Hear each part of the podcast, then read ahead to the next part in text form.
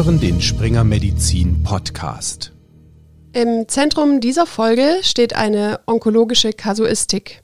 Es geht um aktuelle Diagnosemethoden beim Prostatakarzinom, wie das PSA-Screening und um neue Therapien.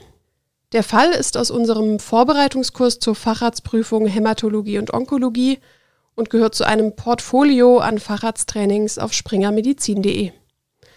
Das Fallbeispiel hat mein Kollege Andreas Kraus mit zwei Herausgebern des Facharzttrainings diskutiert. Und sie sprechen auch ganz grundsätzlich über neue Entwicklungen in der Onkologie. Und wann oder ob überhaupt bei Krebserkrankungen von Heilung gesprochen werden kann. Und die beiden haben dann auch noch ganz allgemeine Tipps für die Facharztprüfung parat. Und damit übergebe ich an Andreas. Herzlich willkommen, liebe Hörerinnen und Hörer. Mein Name ist Andreas Kraus. Ich bin Online-Redakteur bei springermedizin.de und mir zugeschaltet sind Herr Dr. Maximilian Christopheit. Sie sind Oberarzt für Innere Medizin in Tübingen. Herzlich willkommen. Danke. Ähm, grüße Sie. Hallo. Hallo. Und Herr Dr. Christoph Eung vom Krebszentrum des Freeman Hospital in Newcastle upon Tyne, wo Sie Oberarzt sind.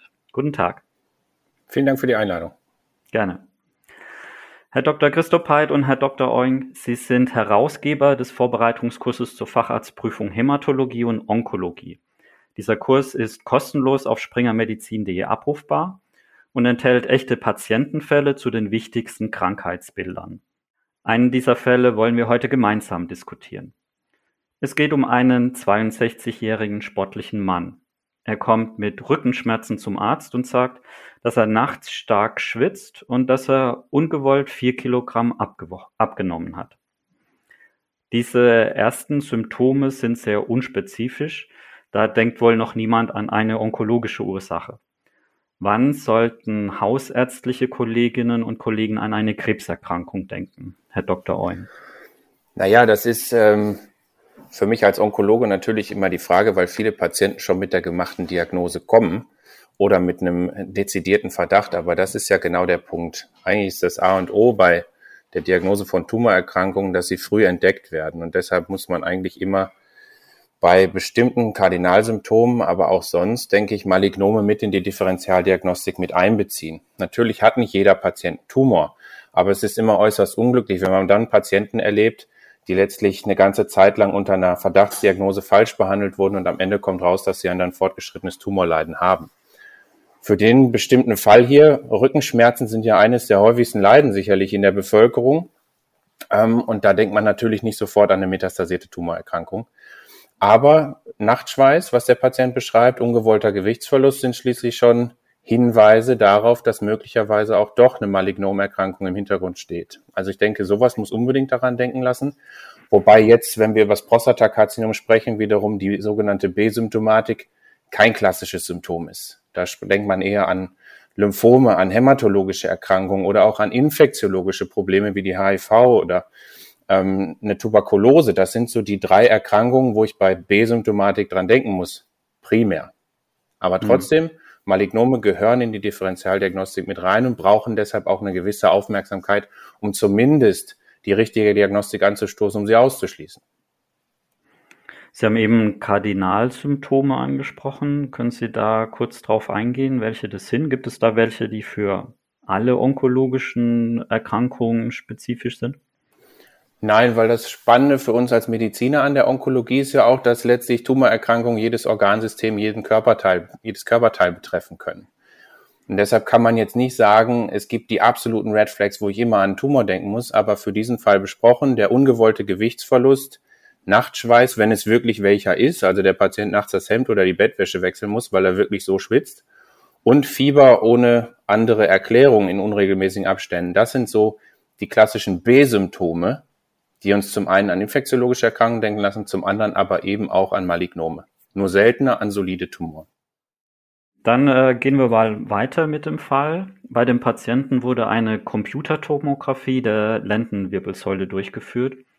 Dabei zeigten sich Metastasen in der Wirbelsäule. Außerdem waren die Lymphknoten in der Beckengegend geschwollen und die Prostata war inhomogen und vergrößert. Die Laborwerte der alkalischen Phosphatase sind zudem erhöht auf 179 Units pro Liter. Der Referenzwert liegt zwischen 46 und 116 Units, also der Wert lag deutlich darüber. Herr Dr. Christopheit, ähm, da haben wir jetzt schon erste Anhaltspunkte. Wie wäre denn Ihre Verdachtsdiagnose bei dem Patienten? Die ähm, Differentialdiagnose ist hier natürlich schon breit jeder hat so seine Deviation professionell, weil ich hauptsächlich Patientinnen und Patienten mit Erkrankungen des blutbildenden Systems, also Lymphome, Myelome, Leukämien behandle und natürlich auch urogenitale Tumoren, aber die eher am, am Rande sehe, würde ich primär an multiples Myelom denken, aber dann wahrscheinlich bei der inhomogenen Prostata ist ja dann doch ein primärer Prostatatumor häufiger als eine Myelominfiltration der Prostata, die es wahrscheinlich durchaus auch gibt, die vielleicht sogar auch zu einer Erhöhung des PSA führen würde, ähm, die aber ja doch eher eine Rarität ist. Also hier ein, ähm, eine absolute Binsenweisheit natürlich, die allerdings äh, für die Facharztprüfung meistens auch gilt. Häufig ist es halt dann doch häufig. Häufig ist es häufig, genau. Da wären wir auch schon äh, beim nächsten Punkt, den ich mit Ihnen diskutieren wollte. Das Prostatakarzinom ist die häufigste Krebserkrankung des Mannes in Deutschland. Eine zentrale Rolle bei der Diagnose und der Einschätzung im Verlauf spielt der PSA-Wert, also die Konzentration des prostataspezifischen Antigens im Serum. Wieso steigt der PSA-Wert, wenn ein Prostatakarzinom vorliegt, Herr Dr. Christopheit? Der ähm, PSA-Wert ähm, steigt infolge verschiedener Dinge an.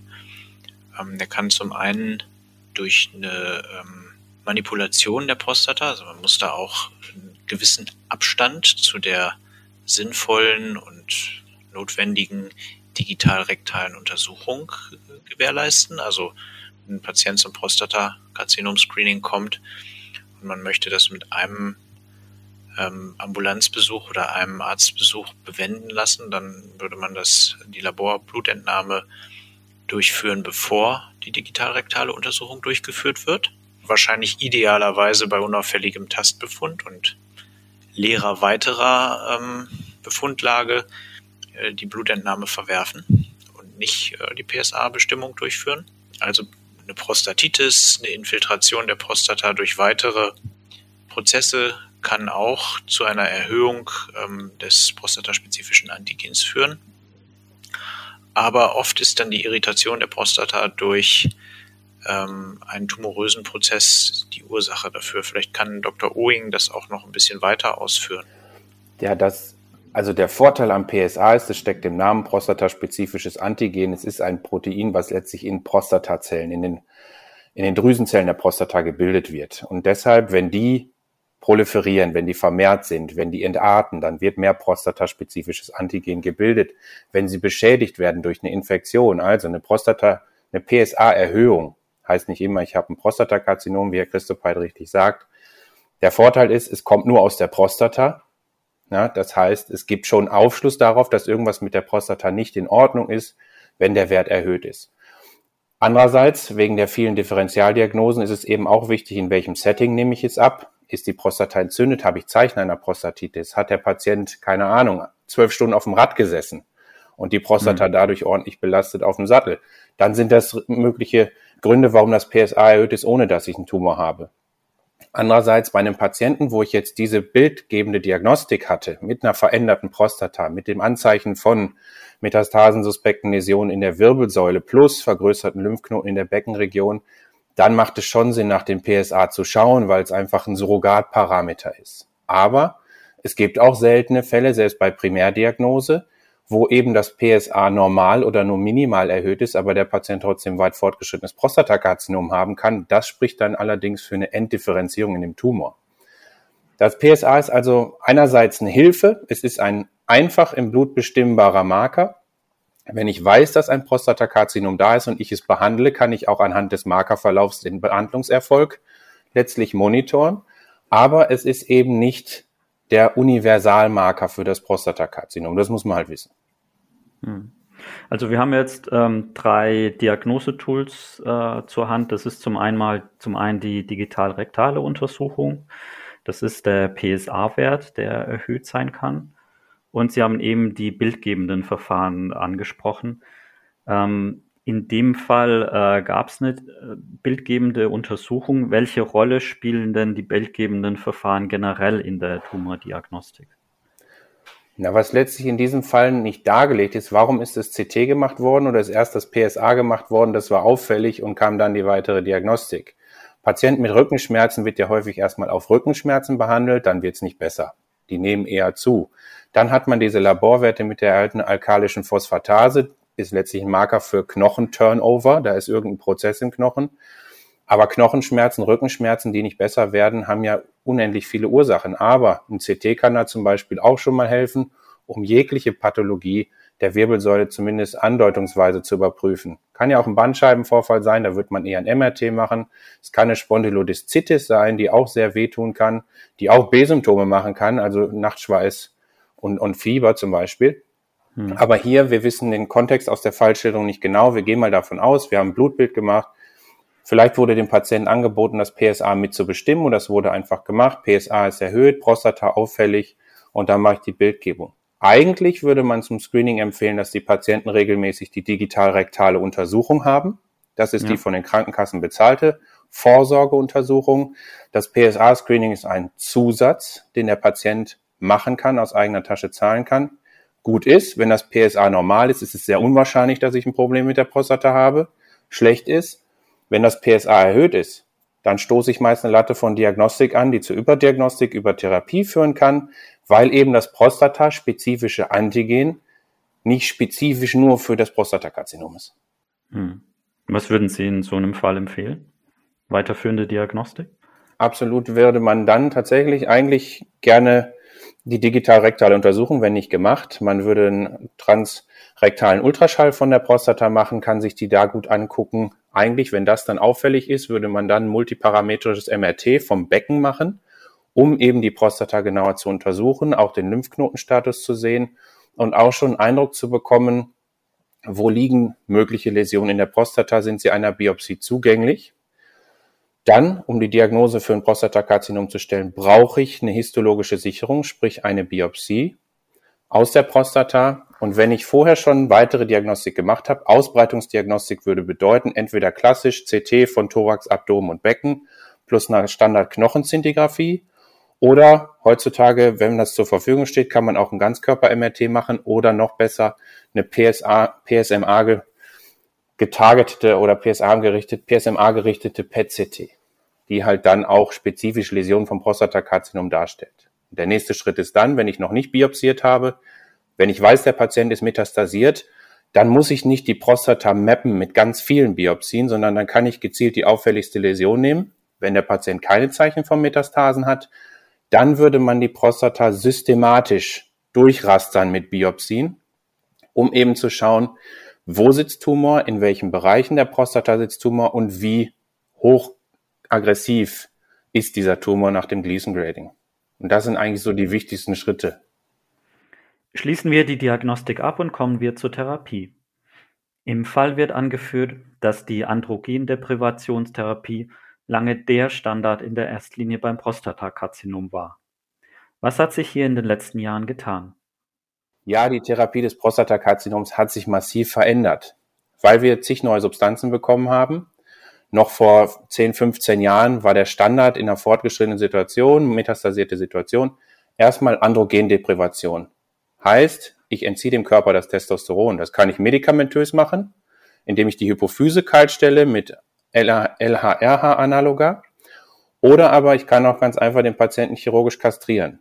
Dass das beim Prostatakarzinom funktioniert, ist seit den 60er Jahren bekannt. Dafür ist auch ein Nobelpreis vergeben worden an Herrn Higgins, der das rausgefunden hat, wo man gesehen hat, wenn ich die Patienten kastriere chirurgisch mit Prostatakarzinom, dann kam es sogar zur Remission der Erkrankung. Und daher weiß man das. Und darauf basierend ist die Androgendeprivation entwickelt worden. Wenn man die Patienten in einer metastasierten Situation primär damit behandelt, haben die ein erwartbares Gesamtüberleben von bis zu drei Jahren.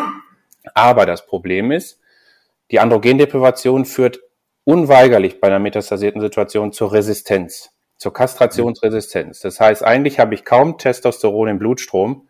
Trotzdem fängt der Tumor wieder an zu wachsen. Und was man jetzt weiß, ist, dass er weiterhin vom Androgenrezeptor-Signaling, also vom Testosteron, abhängt in seinem Wachstum. Und das ist das Spannende und dafür sind letztlich neue Substanzen entwickelt worden, die da eingreifen. Ja, wenn wir uns diese neuen Substanzen mal anschauen, jetzt nicht im Detail, aber mal so generell gesprochen, wird es die, die Therapie ja immer spezifischer. Ähm, je nach Patienten, je nach ja, Krankheitszustand, in dem er sich befindet, aber auch je nach genetischer Ausstattung. Und im Jahr 2020 wurde Olaparib zugelassen. Ähm, vielleicht können Sie da noch kurz drauf eingehen, was das Besondere bei dieser Therapieform ist. Also Olaparib ist ein PARP-Inhibitor, letztlich eine Substanz, die auf ein Protein wirkt, was die für die DNA-Reparatur von Bedeutung ist.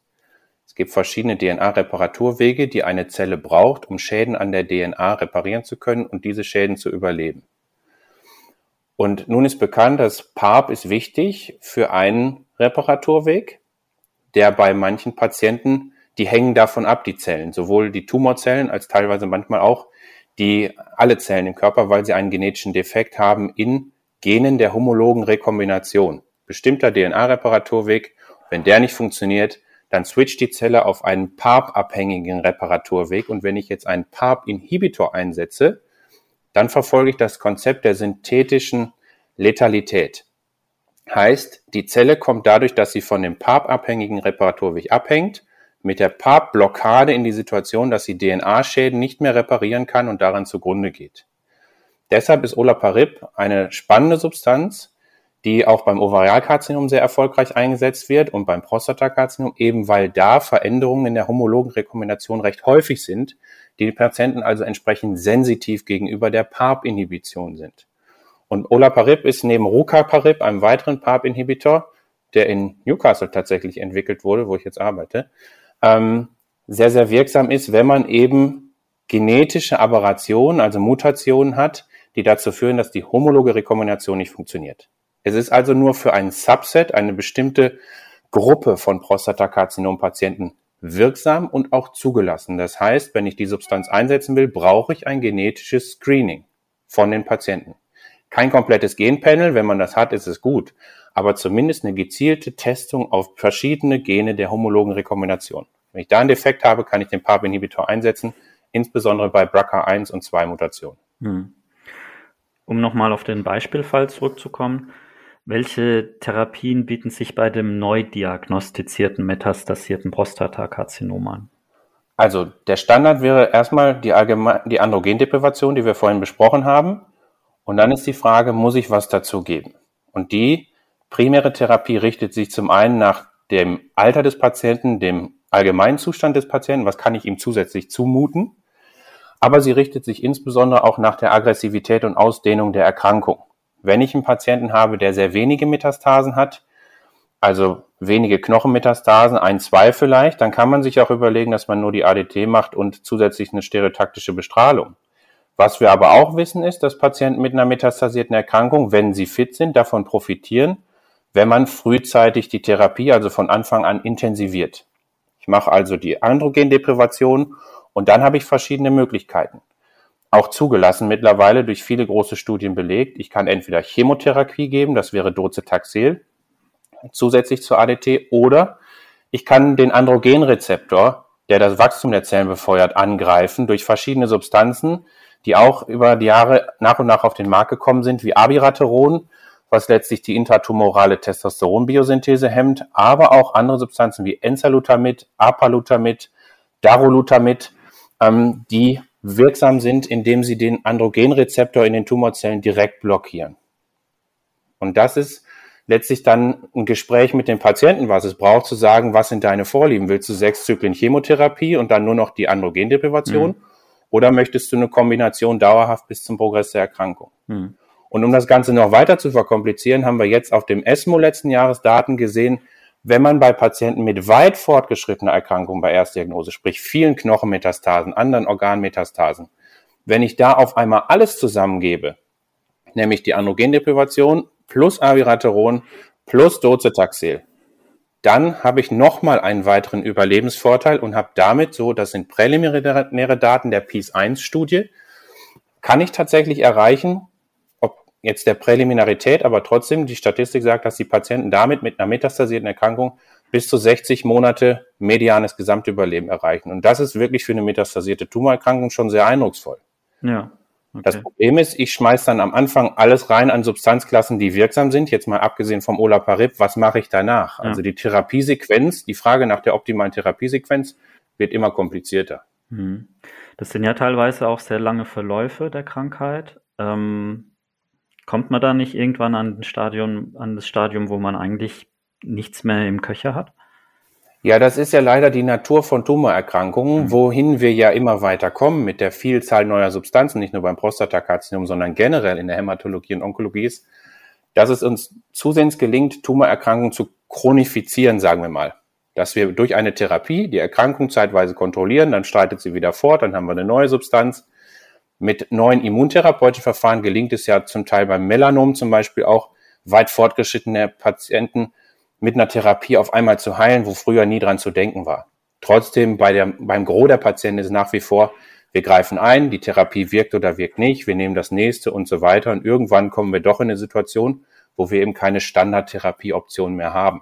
Oder wo wir dann wie bei der CML zum Beispiel dann in die Situation kommen, ähm, habe ich eine Chronifizierung erreicht und muss ich die Therapie aufrechterhalten?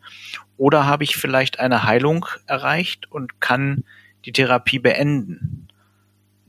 Also da, ähm, wir sind jetzt in der Situation mit der chronisch-myologischen Leukämie, die früher nur durch eine Fremdspender-Stammzelltransplantation heilbar war, dass, die wir ja jetzt mit quasi Tyrosinkinase, äh, Tyrosinkinase-Inhibitortherapie chronifizieren und in einem, in, in der Unterform der Patientinnen und Patienten, die besonders gut angesprochen haben, besonders früh angesprochen haben, besonders lange angesprochen haben, eine Beendigung der ja nicht wie Smarties daherkommenden Tyrosinkinase-Inhibitoren ähm, ein Leben frei von Therapie und ähm, frei von Erkrankung generieren können.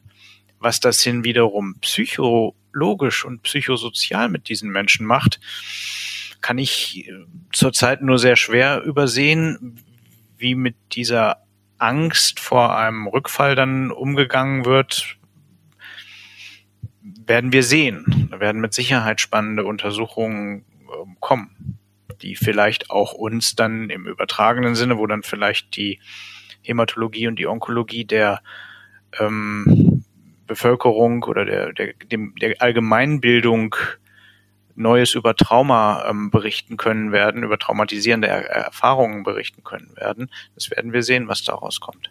Und das Spannende ist ja mit dieser Entwicklung, wenn man jetzt darüber über Chronifizierung spricht, wir trauen uns als Onkologen, Hämatologen halt da dann noch nicht von Heilung zu sprechen. Weil dafür ist dann wiederum das Follow-up zu kurz. Aber die längsten Nachbeobachtungen zum Beispiel für die Immuncheckpoint-Inhibitoren gibt es jetzt aus Melanomstudien. Zu Nivo-IPI zum Beispiel, eine der ersten großen Studien, die beim Melanom wirklich bahnbrechend war, das als Standard definiert hat, wo man halt auch nach sieben, acht Jahren Nachbeobachtung jetzt immer noch so knapp 15 bis 20 Prozent Patienten hat, die eben kein Rezidiv erlitten haben. Nur früher war das metastasierte maligne Melanom einfach eine infauste Diagnose. Die Patienten sind äh, ziemlich rasch verstorben. Deshalb traut man sich heute noch nicht zu sagen, ja Mensch, äh, kommt nicht wieder. Wir wissen es noch nicht. Und das ist natürlich eine Belastung für den Patienten. Andererseits ist es natürlich auch ein ökonomischer Aspekt. Wenn ich die Therapie zu einem gewissen Zeitpunkt aussetzen kann, dann verringere ich die Belastung des Gesundheitssystems, ich verringere die Belastung des Patienten und seiner Nebenwirkungen, weil wenn die Erkrankung weg ist, dann ist es ja nicht mehr nötig. Das Problem ist nur, ähnlich wie in einer adjuvanten Behandlungssituation, wo wir sagen, der Patient ist operiert worden, der Tumor ist in vollständig entfernt worden, da machen wir eine adjuvante Therapie, um das Rückfallrisiko zu verringern. Nur, wir haben leider keine Möglichkeit, einzelne Tumorzellen im Körper nachzuweisen, die gegebenenfalls irgendwann zum Rezidiv führen. Da sind wir halt noch nicht vielleicht kommen wir da noch hin, nicht? Mit, mit zellfreier DNA ja. und das war jetzt ja. übrigens aber auch gleich der Verweis natürlich auf das zweite Heft. Ne? Wir haben die CML, chronisch-biologische Leukämie und ähm, das Melanom erwähnt. Die ähm, sind beide im ersten Heft noch äh, nicht abgedeckt. Ähm, die Kollegin Forschner aus Tübingen hat das Melanom für das nächste Heft zusammengestellt und ähm, Herr Professor Hochhaus und Kollegen aus Jena von der deutschen CML-Studiengruppe ähm, haben einen Artikel, sehr schönen Artikel geschrieben ähm, über die CML. Also das sind zwei Themen im, in der zweiten ähm, Ausgabe des Sonderheftes der Onkologe im Facharzttraining. Genau, das auch online abrufbar sein wird. Ähm, schon mal ein Ausblick auf Teil 2. Ähm, wenn wir schon über das Facharzttraining sprechen, ähm, haben wir ja gerade gesagt, das ist einer von mehreren Fällen, die wir eben diskutiert haben. Haben Sie denn drei Tipps aus Ihrem eigenen Erlebnis, äh, was Sie Ärztinnen und Ärzten in Weiterbildung mit auf den Weg geben möchten für die anstehende Facharztprüfung? Herr Dr. Oing. Ja, das A und O ist die gute Vorbereitung. Das Problem ist, womit bereite ich mich vor? Zum einen muss ich einfach klinisch neugierig sein. Ich muss mir alles angucken. Problem ist manchmal, dass eben nicht alle Entitäten in der eigenen Abteilung behandelt werden. Dann muss man sich da halt einlesen oder Kollegen fragen. Aber das Facharzttraining ist zum Beispiel das eine. Herr Christopheit und ich haben uns halt zusammengesetzt, haben gesagt, Mensch, sowas gibt's ja noch nicht, fallbasiert. Aber die Prüfung ist fallbasiert. In der Regel sitzen da zwei Prüfer und einer ein Vorsitz, ein Prüfungsvorsitz. Und die bringen einem Befunde mit und wollen, dass man erstmal diagnostische, differentialdiagnostische Überlegungen anstellt. Und wollen dann, dann legen die einem meist so nach und nach weitere Befunde vor und dann wird immer klarer, was es ist. Wenn man nette Prüfer hat, leiten sie manchmal auch in die richtige Richtung, wenn man falsch liegt. Wenn man Pech hat, dann kann man halt auch in die falsche Richtung laufen. Aber grundsätzlich ist es erstmal auch wichtig, es ist ein Gespräch unter Kollegen und man sollte erstmal annehmen, dass die Prüfer einem nichts Böses wollen. Die wollen ja nur gucken, ob man uns auf den Markt lassen kann als Facharzt für Onkologie, der sich niederlassen kann, der irgendwo Oberarzt werden kann, der Verantwortung übernehmen kann. Und das ist das Wichtigste. Also klinisch neugierig sein, sich gut vorbereiten. Das Facharzttraining ist ein neues Medium, was wir initiiert haben, was auch von anderen Fachrichtungen schon existierte. Wir finden das gut. Was mir extrem geholfen hat, muss ich sagen, sind aber auch Unterlagen, die im Internet zur Verfügung stehen für Fachpersonal.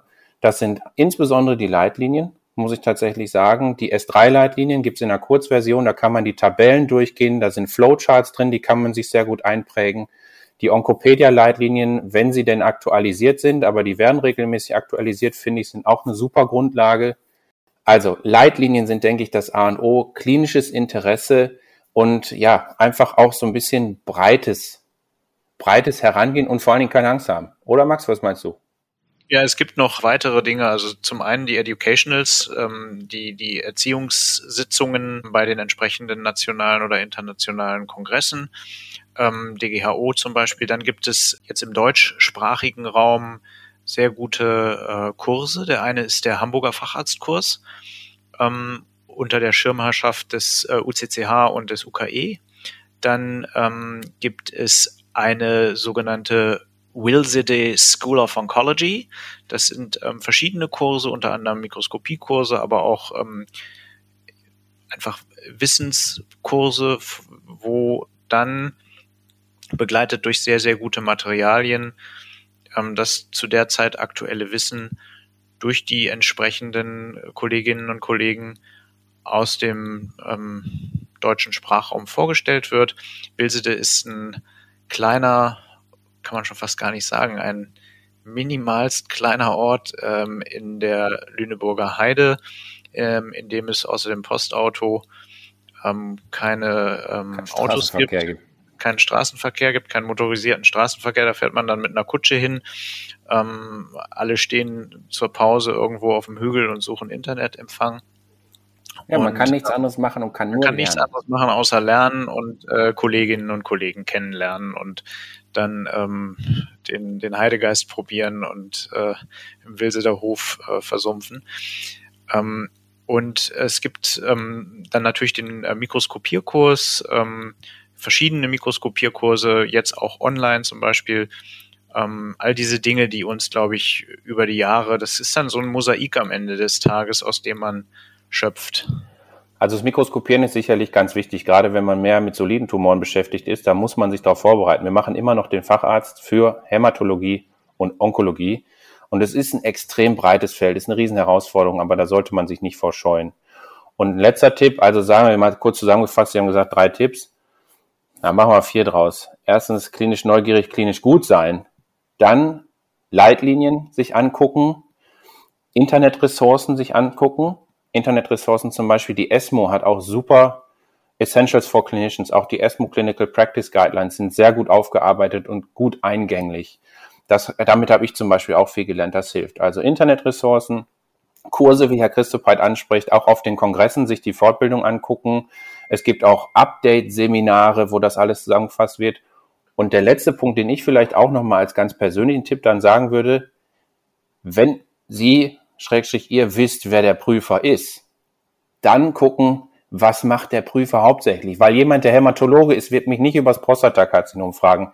Jemand, der gastroenterologische oder vielleicht dann Basics, aber da brauche ich dann keine Furcht vor haben. Aber wenn ich weiß, was mein Prüfer hauptsächlich macht, entweder klinisch, wenn er in der Praxis ist und nicht publiziert, oder wenn es ein Akademiker ist, der viel publiziert, was ist sein Thema? Dann das wirklich im Detail lernen. Da sollte man dann auch zumindest die aktuelle Studienlage wissen, nicht Phase 1, 2, aber die Groundbreaking Phase 3 Studien vom letzten Jahr sollte ich dann vielleicht abrufen können. Okay, danke für die vier Tipps. Ähm, vielen Dank auch, Herr Dr. Christopheit und Herr Dr. Eugen, für das interessante Gespräch und für die Entwicklung des Vorbereitungskurses zur Facharztprüfung Hämatologie und Onkologie. An dem Kurs können Ärztinnen und Ärzte in Weiterbildung kostenlos teilnehmen. Gehen Sie dazu auf springermedizin.de slash Facharzttraining Dort finden Sie zum einen diesen Fall, aber auch noch viele andere. Dort finden Sie auch weiterführende Lektüren aus den Zeitschriften, auch zu den Büchern, speziell für Ärztinnen und Ärzte in Weiterbildung. Probieren Sie das aus und äh, vielen Dank für das Gespräch. Schönen Tag. Vielen Dank. Ja, vielen Dank. Tschüss. Viel Erfolg beim Facharzt. Ja, auch von mir viel Erfolg bei der Prüfung. Einige der angesprochenen Seiten und Inhalte verlinken wir auch in den Show Notes. Aber jetzt erstmal viel Spaß und Erfolg mit den Kursen und den Fallbeispielen und bis zum nächsten Mal. Dann geht es weiter mit unserer Geriatrie-Serie. Dr. Erik Heinz spricht dann mit Professor Singler über die oft schwierige Diagnose des Delirs bei geriatrischen Patientinnen und Patienten. Bis in zwei Wochen. Tschüss. Thank you.